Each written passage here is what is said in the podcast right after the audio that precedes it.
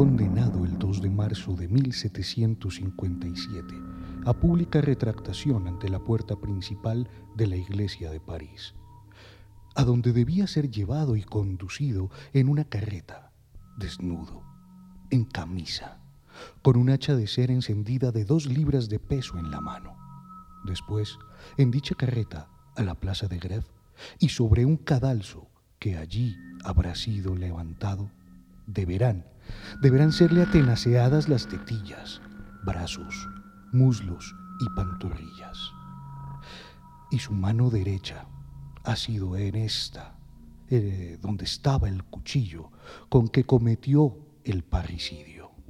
Esta será quemada con fuego de azufre, y sobre las partes atenaceadas se le verterá plomo derretido, aceite hirviendo, pez resina ardiente, cera y azufre fundidos juntamente, y a continuación su cuerpo estirado y desmembrado por cuatro caballos, y sus miembros y tronco consumidos en el fuego, reducidos a cenizas, y sus cenizas arrojadas al viento. Finalmente, finalmente se le descuartizó, refiere la Gazette de Ámsterdam. Esta última operación fue muy larga porque los caballos que se utilizaban no estaban acostumbrados a tirar. De suerte que en lugar de cuatro hubo que poner seis, y no bastando aún esto, fue forzoso para desmembrar los muslos del desdichado, cortarle los nervios y romperle a hachazos las coyunturas. Aseguran que aunque siempre fue un gran maldiciente, no dejó escapar blasfemia alguna Tan solo los extremados dolores le hacían proferir horribles gritos y a menudo repetía, Dios mío, Dios mío, tened piedad de mí, Jesús, socorredme. Todos los espectadores quedaron edificados de la solicitud del párroco de Saint Paul, que a pesar de su avanzada edad, no dejaba pasar momento alguno sin consolar al paciente y el exento botón. Se encendió el azufre, pero el fuego, el fuego era tan pobre que solo la piel de la parte superior de la mano quedó no más que un poco dañada. A continuación, un ayudante, arremangado por encima de los codos, tomó unas tenazas de acero hechas para el caso largas de un pie y medio aproximadamente, y la tenaceó primero, primero la pantorrilla de la pierna derecha, después el muslo. De ahí pasó a las dos mollas del brazo derecho y a continuación a las tetillas. A este oficial aunque fuerte y robusto, le costó mucho trabajo arrancar los trozos de carne que tomaba con las tenazas, dos y tres veces del mismo lado, retorciendo, y lo que sacaba en cada porción dejaba una llaga del tamaño de un escudo de seis libras. Después, después de estos atenazamientos, Damiens, que gritaba mucho aunque sin maldecir, levantaba la cabeza y se miraba. El mismo atenaceador tomó con una cuchara de hierro del caldero mezcla hirviendo, la cual vertió en abundancia sobre cada llaga. A continuación, ataron con soguillas las cuerdas destinadas al tiro de los caballos y después se amarraron aquellas a cada miembro a lo largo de los muslos, piernas y brazos. El señor Lebretón, escribano, se acercó repetidas veces al reo para preguntarle si no tenía algo que decir. Dijo que no.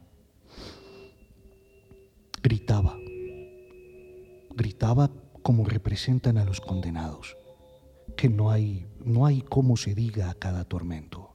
Perdón, Dios mío, perdón, Señor. A pesar de todos los sufrimientos dichos levantaba de vez en cuando la cabeza y se miraba valientemente. Las sogas, tan apretadas por los hombres que tiraban de los cabos, le hacían sufrir, sufrir dolores indecibles. El señor Le Breton le volvió a acercar y le preguntó si no quería decir nada. Dijo que no. Unos cuantos confesores se acercaron y le hablaron un buen rato. Besaba de buena voluntad el crucifijo que le presentaban, tendía los labios y decía siempre, perdón, Señor, perdón. Los caballos dieron una arremetida tirando cada uno de un, de un miembro en derechura, sujeto cada caballo por un oficial. Un cuarto de hora después, vuelta a empezar. Y en fin, tras de varios intentos, hubo que hacer tirar a los caballos de esta suerte. Los del brazo derecho a la cabeza y los de los muslos volviéndose del lado de los brazos, con lo que se rompieron los brazos por las coyunturas. Estos tirones se repitieron varias veces sin resultado. El reo levantaba la cabeza y contemplaba. Fue preciso poner dos caballos delante de los amarrados a los muslos, lo cual hacía seis caballos, sin resultado. En fin, el verdugo Samson marchó a decir al señor Lebretón que no había medio ni esperanza de lograr nada, y le pidió que preguntara a los señores si no querían que lo hiciera cortar en pedazos. El señor Lebretón acudió de la ciudad y dio orden de hacer nuevos esfuerzos, lo que se cumplió. Pero los caballos se impacientaron y uno de los que tiraban de los muslos del supliciado cayó al suelo. Los confesores volvieron y le hablaron de nuevo. Él les decía, yo lo oí, bésenme señores, bésenme. Y como el señor cura de San Paul no se decidiera, el señor Marsili pasó por debajo de la soga del brazo izquierdo y, y fue a besarlo en la frente. Los verdugos se juntaron y Damiens les decía que no juraran, que desempeñaran su cometido, que, que él no los recriminaba. Les pedía que rogaran a Dios por él y recomendaba al párroco de San Paul que rezara por él en la primera misa. Después de dos o tres tentativas, el verdugo Samson y lo que lo había atenaciado sacaron cada uno un cuchillo de la bolsa y cortaron los muslos por su unión con el tronco del cuerpo. Los cuatro caballos tirando con todas sus fuerzas se llevaron tras ellos los muslos, a saber, primero el del lado derecho, el otro después. Luego se hizo lo mismo con los brazos y en el sitio de los hombros y axilas en las cuatro partes fue preciso cortar las carnes hasta casi el hueso. Los caballos tirando con todas sus fuerzas se llevaron el brazo derecho y el otro después. Una vez retiradas estas cuatro partes, los confesores, los confesores bajaron para hablarle, pero su verdugo les dijo que había muerto, aunque la verdad era que yo, yo veía al hombre agitarse y la mandíbula inferior subir y bajar como si hablara. Uno de los oficiales dijo incluso que poco después, que cuando levantaron el tronco del cuerpo para arrojarlo a la hoguera, estaba, él estaba aún vivo. Los cuatro miembros, desatados de las sogas de los caballos, fueron arrojados a una hoguera, dispuesta en el recinto en línea recta del cadalso. Luego el tronco. La totalidad fueron enseguida cubiertos de leños y de fajina y reducido a cenizas. El último trozo hallado en las brasas no acabó de consumirse hasta las diez y media y más de la noche. Los pedazos de carne y el tronco tardaron unas cuatro horas en quemarse. Los oficiales, en cuyo número me contaba yo, así como mi hijo, con unos arqueros a modo de destacamento, permanecimos en la plaza hasta cerca de las once. Se quiere hallar significado al hecho de que un perro se echó a la mañana siguiente sobre el sitio donde había estado la hoguera y ahuyentando repetidas veces, o ahuyentándolo repetidas veces, volvió allí siempre. Pero, pero no es difícil comprender que el animal encontraba aquel lugar más caliente el cuerpo de los condenados, el suplicio. Michel Foucault. Vigilar y castigar.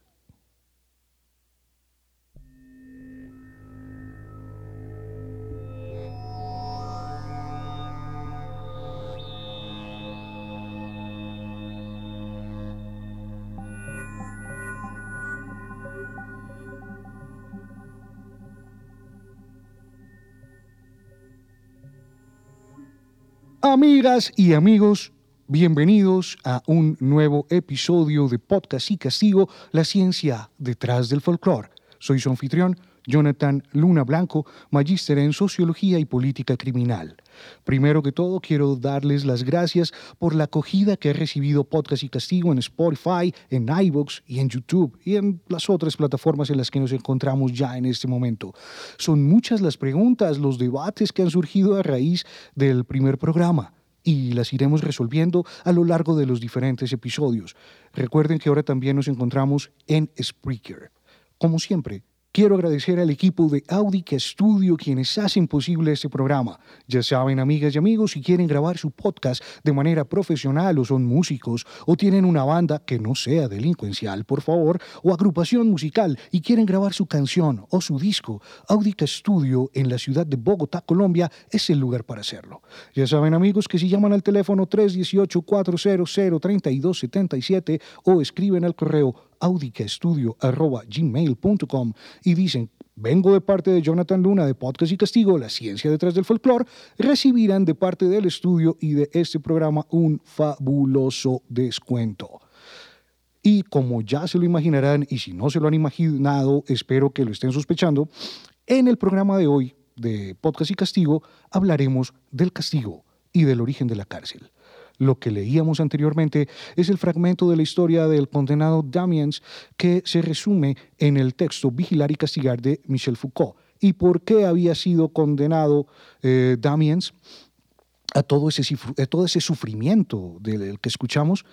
Eh, sencilla y llanamente porque intentó matar al rey.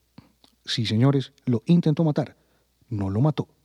Y solamente por eso le dieron ese castigo horrendo, tormentoso.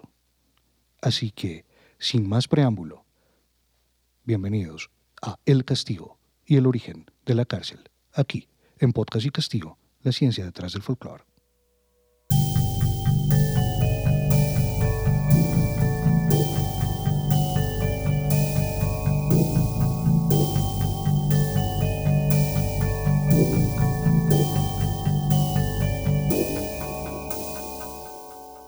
Castigo, la prisión. Estos son los temas de los que vamos a hablar en el día de hoy. Y es que a lo largo de la existencia del ser humano encontramos el castigo en sus diferentes formas, cruel, retributivo, injusto, vindicativo, en ocasiones. Y en estas ocasiones realmente no son pocas. De hecho, Hablando de castigo, Michel Foucault en su texto Vigilar y Castigar nos explica cómo entre los siglos XVIII y XIX el castigo basado en el suplicio empieza a desaparecer. No quiere decir esto que no se castigue a nadie, sino que esa tortura en la que se basaba la pena o que mejor era la pena en sí misma, como no podía ser de otra forma, a partir de los derechos del hombre y demás movimientos que se dieron en Europa y también en el resto del mundo, llevaron a que lo más importante fuera la certidumbre de la pena o la certidumbre de ser penado, más que la ceremonia ritual abominable del, espectáculo de la carne. El castigo pasa a ser la parte del proceso penal que debe esconderse. En palabras del mismo Foucault, si mata a ella también, o si hiere, no es ya la glorificación de su fuerza, es un elemento de sí misma al que no tiene más remedio que tolerar, pero del que debe o del que le es difícil valerse. Cuando hablamos de castigo, podemos de manera inmediata remitirnos a la Biblia, en donde lo primero que encontramos es que una vez culminada la creación del mundo por parte de Dios, cuando había creado a Adán y al verlo solo decide o decidió crearle una compañera y les dio, les puso una sola regla, una sola condición, el único delito existente, el único tipo penal del Código Penal del Cosmos Universal que no debía ser vulnerado. a saber, podríamos decir que sería el manzanicidio. Si es cierto que eh, hablamos del que el fruto original era una manzana. Aquel que muerda del fruto prohibido o del conocimiento tendrá una pena consistente en básicamente destrozarle la vida, expulsándole del jardín del Edén. Y pues todos ustedes ya saben qué fue lo que pasó.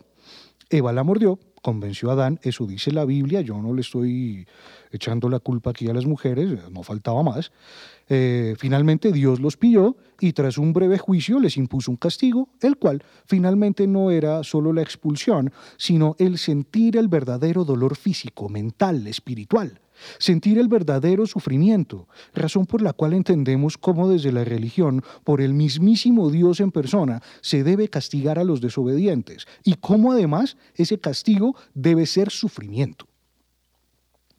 El Génesis, en su capítulo 3, versículo 16, nos dice, a la mujer dijo, multiplicaré en gran manera los dolores en tus preñeces, con dolor darás a luz los hijos y tu deseo será para tu marido, y él se enseñoreará de ti. Y al hombre dijo, por cuanto obedeciste a la voz de tu mujer y comiste del árbol de que te mandé diciendo, no comerás de él, maldita será la tierra por tu causa. Con dolor comerás de ella todos los días, todos los días de tu vida. Espinos y cardos te producirá, y comerás plantas del campo con el sudor de tu rostro comerás el pan hasta que vuelvas a la tierra, porque de ella fuiste tomado, pues polvo eres y al polvo volverás. Y entonces pienso yo, amigos, no sé si ustedes opinen lo mismo, si esto no es un castigo con sufrimiento, no sé qué más pueda ser un castigo desproporcionado. Y saliéndonos un poco de la religión en ese origen del castigo, dependiendo ya de la teoría contractualista de la formación del Estado que cada, que cada uno de ustedes siga o que más les guste, eh, pues podrán decir que el hombre vivía en armonía o en una guerra constante y que bajo la necesidad de protegerse los unos a otros se dieron parte de sus libertades a un alguien más poderoso, eh, pues porque finalmente la libertad con incertidumbre de perderla no sirve de nada. Por lo menos de esa forma, la libertad restante podrían disfrutarla de una manera más segura y tranquila. Como dice César Beccaría en su libro de los delitos y de las penas, abro comillas, el conjunto de todas estas porciones de libertad sacrificadas al bien de cada uno forma la soberanía de una nación, y el soberano es el administrador ilegítimo depositario. Cierro comillas. Pero en fin, Mm, no basta con que todas las personas cedan su libertad y que alguien más se las administre.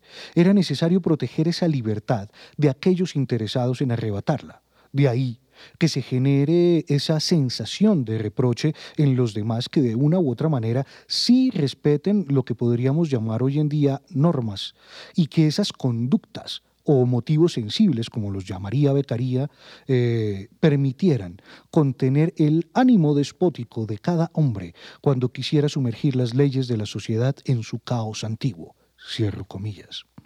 Es decir, para ir dejando más claro el asunto del castigo, la pena por el incumplimiento de los preceptos morales y éticos que contiene una norma, para nuestro caso penal, así entendido, es objeto de sanción porque al permitir que vulneren o que se vulneren esos preceptos normativos, se llevaría a que la sociedad se hunda en el caos y vuelva al estado original de salvajismo. Así pues, llegamos a uno de, de lo que considero o considero más importantes postulados de Montesquieu, quien dijo que toda pena que no se deriva de la absoluta necesidad es tiránica y podemos ir concluyendo además respecto de la pena que el soberano, o para nuestra época el Congreso, se encuentra legitimado, o mejor, puede tipificar una conducta y establecer una pena para un comportamiento determinado y calificarlo además como un delito merecedor de una sanción por la necesidad de defender los derechos, como diría Beccaría, de la nación o de la sociedad. Es una simple cuestión de necesidad. Y lo que no esté dentro de la necesidad, lo entenderíamos entonces como injusto. Entonces, amigos y amigas, debemos decir que el origen del castigo no es otro, para concluir este, este, este aparte, no es otro que la necesidad de mantener el orden, porque sin ese orden volveríamos o incurriríamos en la anarquía o en el estado de salvajismo, como lo explicaba Beccaria. Pero quiero dejar una pregunta en el aire, eh, mis queridos radioescuchas. ¿El castigo responde a una necesidad, al deseo de venganza, o responde verdaderamente a la necesidad de mantener el orden del Estado?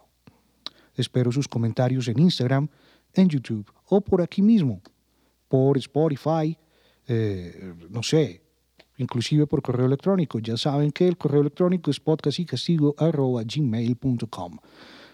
Y ya venimos con la prisión.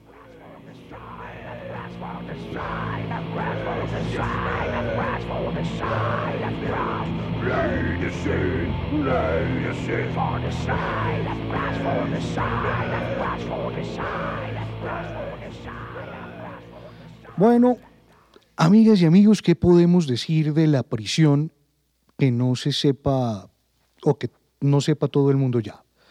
Primero, son horribles, huelen mal, eh, se encuentran personas consideradas indeseables. En algunas se vulneran los derechos humanos, están hacinadas y pues finalmente se delinque desde ellas. Creo que eso no es nada nuevo en lo que estoy diciendo. Pero no podemos desligar la prisión o la cárcel del castigo. Y así pues, nos toca traer o debemos traer a colación a nuestro amigo Pachucanis. Y abro comillas, la pena actúa como equivalente, que equilibra el daño sufrido por la víctima.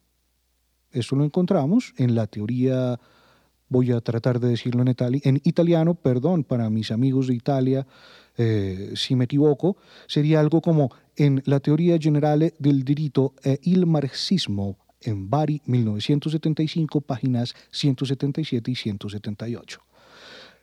Pero si la pena actúa como equivalente equilibra el daño sufrido por la víctima, en este sentido es claro lo que nos explican Pavarini y Mielosi cuando nos indican que el paso de la venganza privada a la pena como retribución, es decir, el paso de un fenómeno biológico a una categoría jurídica, existe como presupuesto necesario el dominio del concepto de equivalencia medido como cambio por valores.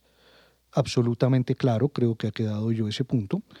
Y para los que de pronto no les ha quedado claro, eh, pues nada, lo que debemos decir o lo que deberíamos traducir a un, lenguaje un poco más claro es que ese paso de la venganza, que sería una actividad eh, ontológica o natural del hombre, la necesidad de, vengarse cuando se le comete algo, pasa a ser pasa a ser un, un, fenómeno jurídico, ¿cierto?, que debe ser reglado por la sociedad y debe incluirse en la, norma. Entonces, es esa equivalencia, ¿cierto? De lo que sería o lo que correspondería a la venganza, debe darle a la gente la misma sensación o una sensación de retribución cuando lo que estamos haciendo con la norma es protegiendo los valores. Eso es básicamente. La pena medieval, por ejemplo, ella conservaba la naturaleza de equivalencia, siendo esa equivalencia la retribución puede que realmente ni siquiera con la misma víctima como tal, sino con la ofensa hecha a Dios, lo que conlleva a que la pena adquiera un sentido de expiatio, es decir, de castigo divino. ¿Y por qué? Mm, los que hemos leído algo de, derecho y de pronto también los que no hemos leído algo de derecho, eh, lo sabemos y los que no, pues aquí estamos para eso. En un momento básicamente los delitos o el delito era comparado como con la ofensa a Dios. Entonces, si yo hacía algo malo, estaba era ofendiendo a Dios. Es decir, ahí es donde la pena adquiere ese sentido de expiatio. Por eso hablamos del castigo divino. Pero entonces, ya que sabemos que desde la misma formación de los estados, por no decir que desde el momento en que los hombres empiezan a agruparse, eh, se tiene esa idea de la necesidad del castigo. Pero ¿de dónde surge la idea de la cárcel? O cómo pudo surgir que un castigo viable para una persona que ha cometido un delito o ha, quebrantado las normas éticas y morales de su conglomerado social o de su grupo social deba ser castigado privándolo de la libertad o de su libertad. Finalmente, pues que en últimas no es más que arrancarle o quitarle a esa persona su capacidad de trabajo y de relacionamiento con los demás. Pues bien, mm, establece Pachucanis que para que pudiese aflorar la idea de la posibilidad de expiar el delito con un quantum de libertad abstractamente determinado, era necesario que todas las formas de la riqueza fueran reducidas a la forma más simple y abstracta del trabajo humano, medida por el tiempo. Como podemos observar, esta visión de Pachucanis es una, es una visión crítica ¿cierto?, de la institución carcelaria y obviamente del sistema económico capitalista. Entonces es lógico que para la época feudal, en la cual no era clara la relación tiempo-trabajo, pues eh, en esto no, se observaba tampoco una relación de intercambio medio por el valor, la privación del tiempo, pues en un equivalente al delito no, tenía, no tenía sentido.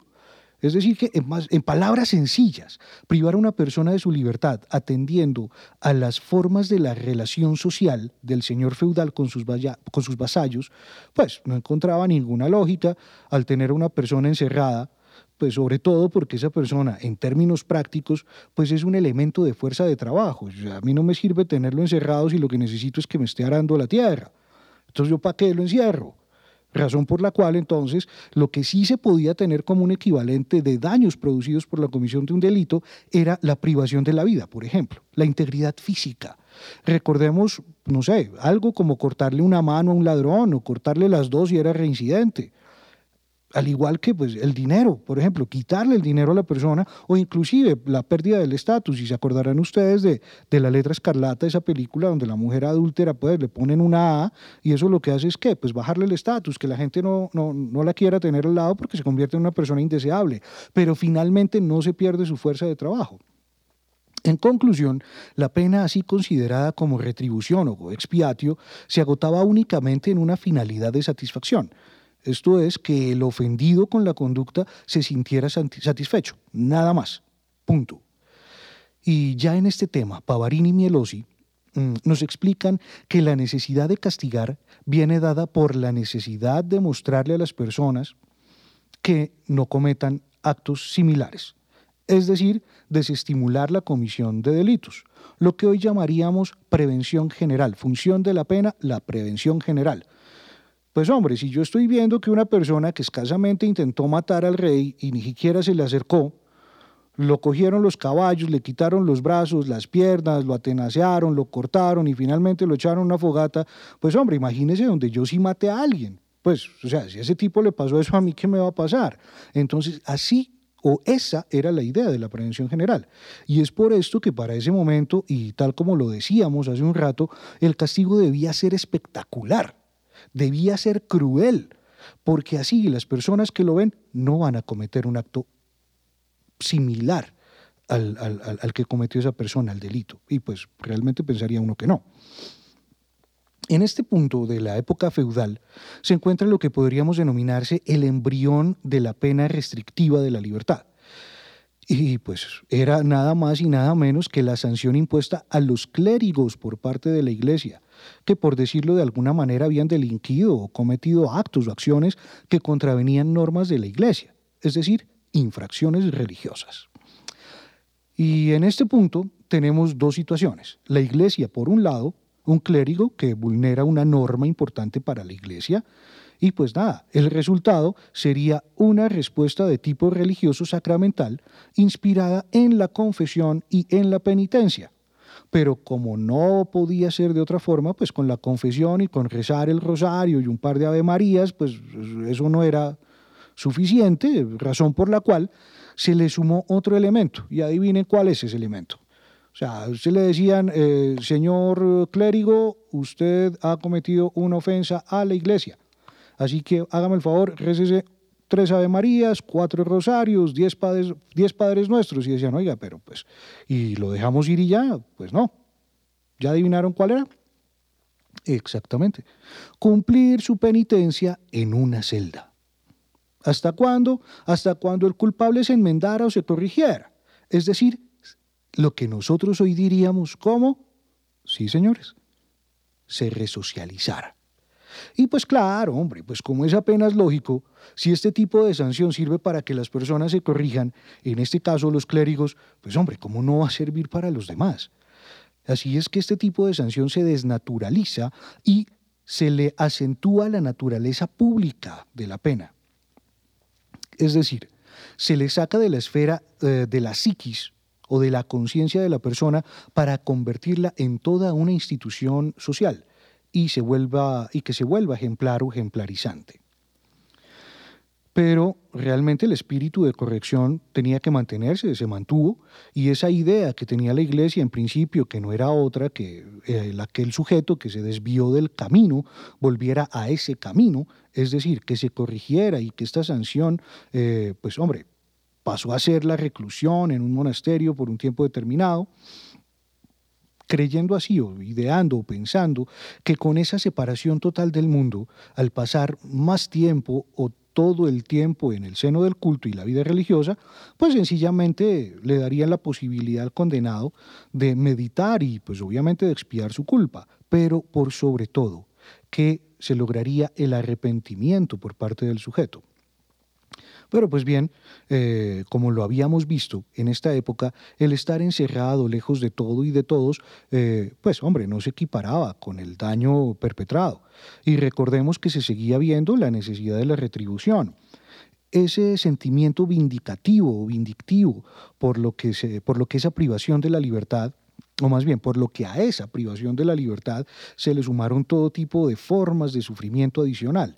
Y como no puede ser de otra forma, eh, pues obviamente ese sufrimiento adicional era especialmente de orden físico, como es el aislamiento en el calabozo, la obligación del silencio, etc., etc.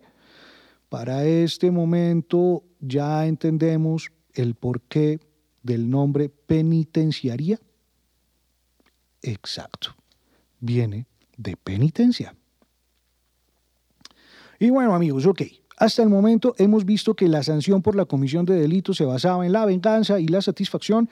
De igual forma, vimos cómo podríamos decir que el embrión o el origen de lo que hoy conocemos como cárceles se encuentra en la iglesia y cómo se buscaba la expiación y el arrepentimiento por el delito.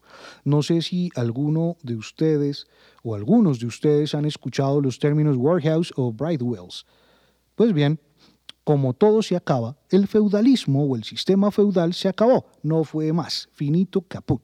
Esto indudablemente generó muchísimos cambios, los cuales pues no los vamos a abordar en este episodio porque se nos haría demasiado extenso, pero debo decir que algunos teóricos le asignan a este proceso la formación eh, del proletariado. Esto es que muchas de las personas tuvieron que abandonar la tierra, que era finalmente lo que constituía su forma de vida y de subsistencia, dejando un gran número de personas en la pobreza. Y pues como lo explican Pavarini y Mielosi citando a Tomás Moro, ¿qué más les queda sino robar y ser ahorcados? ¿Cuál conviene o ir mendigando por esos mundos de Dios? Y pues sí, hombre, si yo he vivido toda mi vida, mi papá vivió toda su vida y mi abuelo vivió toda su vida a las órdenes del señor feudal y un día me dicen, oiga viejo, se acabó el feudalismo, eres libre, salte de mi tierra. Hombre, qué libertad. ¿Yo qué hago con esa libertad? ¿Para dónde voy? Si lo único que sé es arar tierra, pero a carajo, no tengo tierra. Yo no tengo que ir a hacerle, arar y demás. ¿dónde, ¿Dónde voy a sembrar? Pues nada, hombre, me voy, pues me voy para la ciudad entonces, pues, para ese momento en el que desaparece el sistema feudal, quedamos con personas desocupadas, sin dinero, sin forma de vivir, sin realmente nada que hacer. De ahí que el mismo Tomás Moro en 1516 nos indicaba o, o, nos daba pues como una solución lógica a la necesidad de ocupar útilmente a esta turba de desocupados, eso va entre comillas. Y sí, esto lo dijo Tomás Moro y para los que eh, recuerden, Tomás Moro es un santo, ¿no? Entonces, esa turba de desocupados, eso lo dijo Santo Tomás Moro. Entonces, eh, ya pues llegando a 1530, en Inglaterra se estableció un estatuto que básicamente lo que ordenaba era el registro de los vagabundos. Y con base en ese estatuto se diferenciaban los vagabundos que, que podían vagabundear o que podían mendigar, porque pues realmente no podían trabajar, y los vagabundos que no podían recibir limosna porque tenían todas sus facultades y, pues hombre, si pedían limosna, pues sencilla y llanamente eran condenados a los azotes hasta que sangraran. Entonces, ya saben, 1530, Inglaterra, vagabundos que efectivamente podían pedir limosna y vagabundos que no podían pedir limosna, pues porque como estos sí podían trabajar, lo que eran eran unos vagos, según la Inglaterra de 1530. Claramente, a estas personas, pues además de azotarlas, eran objetos de destierro y de otras medidas avaladas en Inglaterra para ese momento. Pero pues la iglesia, al ver el número tan abrumador de mendicidad imperante, le indicó al rey que había que hacer algo. Y pues este les permitió usar el castillo de Bridewell, para recoger allí a los vagabundos, ociosos, ladrones y a las personas que cometían delitos menores. Recordemos y no olvidemos, se acaba el feudalismo, la gente sale disparada para la sociedad, para la sociedad no, para la ciudad. Hombre, ¿se imaginan la cantidad de lo que, en términos de Inglaterra, no son míos, la cantidad de vagabundos con todas sus facultades para trabajar y con todas las ganas de trabajar, pero sin tener en qué trabajar, ok, ok. Entonces, si me van cogiendo la idea, ahí vamos, ahí vamos, ahí vamos. Mm, esta institución, el Bridewell, buscaba reformar a estos sujetos por medio de trabajo y de disciplina. Es decir, aquí no era si tú querías trabajar, no señor, es que aquí tenías que trabajar. Y no en vano, una de las funciones de, de la Bridewell era el desanimar el vagabundeo y la ociosidad. Y claramente, pues hombre, el modelo tuvo éxito, pues ahí se hacían trabajos textiles que eran bastante demandados en la época. Y de ahí también surgieron lo que conoceríamos como los Houses of Correction o los Workhouses. En este tema realmente hay eh, demasiadas aristas y sin ánimo de criticar a nuestros amigos europeos, I'm so sorry, eh, más especialmente a nuestros amigos ingleses, debemos recordar que ser vagabundo, pues hombre, era lo que les decía, pues era bastante fácil en ese momento de la historia. ¿Por qué? Pues porque, hombre, existían leyes que establecían que las personas debían trabajar y que además no podían trabajar por cualquier suma de dinero. Y existía un monto máximo para ser contratado. Incluso, explica Pavarini que se llegó a dictar la obligación para las personas de aceptar el ofrecimiento de la primera persona que le ofreciera trabajo. Y esto no debía importar el salario ni las condiciones. Es decir, yo te digo, tengo un trabajo para ti y realmente te voy a pagar, no sé, ¿cuánto es el salario mínimo en Colombia? 980 mil pesos. Ok, traigámoslos a Colombia. Eh, tengo un trabajo para ti y te pago 50 mil pesos. Y la cuestión es que no puedes decir que no. Entonces, o trabajabas o trabajabas, porque si no trabajabas, tu castigo era el trabajo forzado. Mm, ¿Me la captaron? Sí, ok. Aquí era sí o sí no había de otra. Así, en estas instituciones se pueden tener o se puede tener a estas instituciones mejor como los primeros ejemplos de detención laica, es decir, donde pues no había realmente pues una intervención de la iglesia, aunque la iglesia estaba siempre metida transversalmente. Saliendo de Inglaterra, ya que vimos el Bridewell y, entrando a, otro gran país europeo como Holanda, encontramos las Rasphuis o casas de trabajo holandesas. Eh, este se estableció en el año de 1596 y esta se buscaba, o en esta se buscaba, que todas las personas, no sé, como por decirlo, malas, eh, los vagabundos, los holgazanes, las prostitutas y demás, pues se metieran ahí, que fueran recluidos ahí como castigo y escuchen bien que pudieran ser ocupados en algún trabajo durante el tiempo que los magistrados juzgaran conveniente después de considerar sus culpas y sus fechorías. Así lo dice eh, y lo dice Kirchheimer. Entonces, mm, si ustedes han podido ver algo y, lo han analizado, lo han tenido en cuenta, está pues por medio del trabajo siempre transversal, es decir, la necesidad de la mano de obra. Esta, esta, esta RASP, esta RASP JUIS mm, tiene el trabajo de sus propios internos y es ese, el trabajo, ese trabajo de sus propios internos es lo que debía mantener el RASP JUIS. Me explico. Yo meto a la gente ahí, la gente trabaja y, ese trabajo de esa gente me tiene que ayudar a mantener el mismo sitio donde yo los tengo. En esta institución, la población finalmente pues, se componía de jóvenes que cometieron delitos menores, mendigos, vagabundos, ladrones y pues nada, decíamos que llegaban al sitio en virtud de una decisión judicial o administrativa. Ya el RASP JUIS era de base celular, es decir, contaba con celdas. Ah, eso es muy importante. ¿Por qué? Porque ya no es una sola casa donde yo meto a todo el mundo, sino es una casa que está dividida donde yo los voy a dividir en, unas, en unos sitios más pequeños. Hoy todos, todos conocemos lo que es una celda. Allá, ok, se crea como una institución celular. Y aunque cada, y aunque cada celda, pues había varios de los detenidos y el trabajo debían realizarlo, pues lo debían realizar allí en las celdas o en el patio, pues cuando no era invierno, eh, como podemos observar realmente, siempre el trabajo está presente, el modelo productivo, el cual no podía ser otro para este momento de la historia que la manufactura. Como nota curiosa, debemos decir que la traducción literal de Rasphuis es casa de raspado, toda vez que eh, en holandés o neerlandés, como mejor les parezca, rasp traduce rayador y huis traduce casa. Esto porque ¿O por qué cobra sentido? O más bien porque decimos, ah, claro, pues es que es lógico.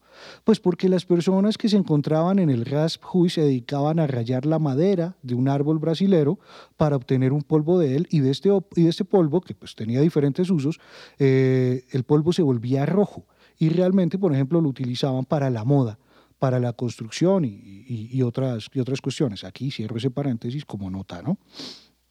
Pero bueno, estos son los dos países en los cuales, después del periodo de la época feudal, encontramos los orígenes más próximos de lo que hoy conocemos como cárcel pero en otros países de Europa también se dieron estos ejercicios, eh, entre comillas, exitosos, eh, y llegaron los workhouses a Alemania, a Italia, a Francia, teniendo siempre como común denominador el incremento de población desocupada, o lo que llama Pavarini, lo que llaman Pavarini y Mielosi, los vagabundos. Debemos dejar claro que ya en este punto y acercándonos al final de este episodio, eh, que en esos establecimientos primigenios u originarios de la cárcel actual, no solo había delincuentes, en estas casas de trabajo se encerraban, como ya lo dijimos, a los mendigos, a los ociosos, vagabundos, prostitutas, ladrones, los que cometían delitos que hoy llamamos de bagatela, por ejemplo, o delitos menores, jóvenes criminales y pues también metían los locos. Y yo sé, yo sé que cuando ustedes dicen, oiga, Jonathan, pero usted cómo va a decir que está llegando al final del episodio si usted me ha hablado de un tipo que es supremamente importante y sobre una cosa que es absoluta y completamente importante. Y ustedes me harán el reclamo, oiga, ¿qué pasó con el panóptico o con el panopticón? ¿Y qué pasó con Jeremías Bentham o con Jeremy Bentham, Jimmy Bentham?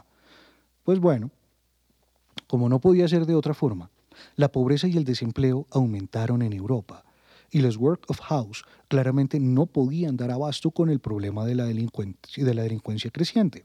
En este punto mm, es que aparece el inglés Jeremy Bentham y con él esa idea productivista y resocializante o de corrección se empieza a olvidar y se cambia por una visión intimidatoria, es decir, mm, ahora el fin era dar miedo y ejercer control. Así surge la idea del panopticón o panóptico, el cual no era otra, el cual no era otra cosa, eh, pues según la descripción que de él hace Pavarini, eh, de dos contenedores cilíndricos coaxiales de varios planos con funciones opuestas y complementarias. A mí me quedó clarísimo cuando lo leí, yo supongo que a ustedes también les quedó clarísima esa descripción. Pero lo importante no era tanto como su descripción, que finalmente es como un tipo de cruz, ¿cierto? Eh, donde en celdas se va a encerrar a la gente sino su misión, porque su misión era ejercer control. Porque en la descripción que se nos hace del panóptico se nos dice que era un sistema celular en el cual con pocos guardias, inclusive con un solo guardia, podía ver a todos los internos sin ser vistos. Esto, pues, en esa teoría, ¿no? Estas personas, estos reclusos, tendrían que comportarse, pues nunca sabrían si los estaban viendo o no. Tenaz, ¿no? en un primer momento, se mantuvo la idea del completo aislamiento. Pero tiempo después Bentham modificó esa idea y teorizó la necesidad de mantener hasta cuatro reclusos por celda. Así, tenemos el principio básico, la vigilancia, la inspección. Y esto lo podemos ver el día de hoy. La vigilancia y la inspección. Pese a que la idea de Bentham en su totalidad no fue implementada, la descripción arquitectónica de su panopticón o panóptico sí se usó. Y como ejemplos cercanos, aquí, aquí, nada más aquí en Colombia, contamos con dos. ¿Se preguntan cuáles son? Lo han visto. Pasan por él cuando van en Transmilenio, o cuando van en el carro, o cuando van caminando, domingueando, echándose un septimazo. Si van de norte a sur, sobre su izquierda. Si van de sur a norte, pues por sobre, sobre su derecha.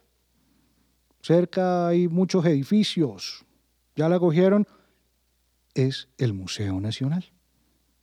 ¿No me creen? Entren a Google, pongan Museo Nacional, vista desde arriba o vista aérea y van a ver la forma del panóptico. También se encuentra el denominado o el llamado panóptico de Ibagué. Así que para los que no sabían, ¿sí? El edificio donde se encuentra el Museo Nacional hoy en día era la Penitenciaría Central de Cundinamarca. Este edificio fue construido en 1870. Esta, en su momento, albergó a más de 5.000 reclusos y solamente contaba con 207 celdas. Es decir, el hacinamiento no es de hoy. Como un sitio con capacidad, no sé, para mucho menos de la mitad de personas podía tener a 5.000. Hagan la división. Aquí, aquí mi amigo Jonkel de Audica me está haciendo la cuenta. 5.000 personas en 207 celdas, ¿cuántas nos caben? Eh, no, grita, por favor. Cerca de 25 personas. ¿25 personas por celda? Bueno, amigos de Podcast y Castigo, hagan la cuenta y si Jonkel se equivoca en la cuenta, Jonkel les hará un descuento por haber hecho mal la división pero 5.000 personas en 207 celdas es realmente inhumano. Por eso le llamaban la gusanera. Amigos, con este pequeño recordatorio del panóptico y de Colombia, hemos llegado al final de este episodio. Mm, como siempre, no quiero sacar ni dejar conclusiones cerradas en este programa porque quiero que las conclusiones las tomen, mm, las saquen ustedes mismos. Yo lo único que puedo decir eh, desde mi perspectiva y desde mi punto de vista es que el castigo siempre ha existido y al parecer siempre existirá. Si no, pregúntense por qué nos regañaban nuestros papás, por qué regañamos a nuestros hijos, por qué nos castigaban nuestros papás, por qué castigamos a nuestros hijos. Parece ser que el castigo es inherente al hombre. Parece que puede ser funcional al hombre pero lo que jamás puede es ser injusto, deshonesto, no puede ser cruel, porque el castigo no es venganza. Cuando el castigo se convierte en venganza, desnaturaliza la institucionalidad, desnaturaliza al hombre. Y en lugar de podernos mirar como personas sociales, lógicas y evolucionadas, volvemos a lo que Becaría decía que no quería que volviéramos. Volvemos al salvajismo. Esto fue todo por hoy. Gracias por estar en contacto con Podcast y Castigo, la ciencia detrás del folclore.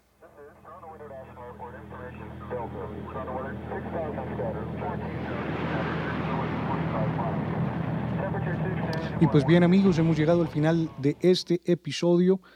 Eh, Quiero agradecerles por su sintonía, agradecerles por compartir este episodio y el episodio anterior si les gusta, por darnos like en YouTube, por darnos like en Facebook, en Instagram, en donde estemos eh, y sobre todo agradecerles por estarnos siempre acompañando. Un saludo a Elkin de Hapkido CKA, un saludo a William. William, nuestro amigo William, invitado en Audica Estudio, muchas gracias por escucharnos, muchas gracias por acompañarnos el día de hoy eh, y a todas las personas que nos están escuchando. Eh, tengo en la cabeza, tengo aquí en mi computador a Ivette Reyes. Eh, amiga, muchísimas gracias por seguirnos, muchísimas gracias por tus comentarios. Tania Luna, muchísimas gracias por escucharnos. Olga Velázquez, muchísimas gracias por escucharnos también. For other persons, other people in, uh, in all world, thank you for follow us and listen us. Thank you so much. Eh, no sé hablar en chino, pero también lo podría decir, así que muchísimas gracias a todos. Soy Jonathan Luna, magíster en Sociología y Política Criminal por Audica Estudio, John Rodríguez, nuestro productor de audio, y lo que han escuchado a lo largo de todo el programa, ambientando con su música, con sus guitarras, con su batería, con su sonido contundente y brutal. Sí, eso es, eso es Impulse Band de Colombia. Muy pronto en Spotify y en todas las otras plataformas. Así que muchísimas gracias a ellos. Sin más, me despido porque ya parezco circo pobre. Parece que no me quisiera ir. Hasta la próxima. Chao, chao. Un abrazo. Esto es Podcast y Castigo, la ciencia detrás del folclore.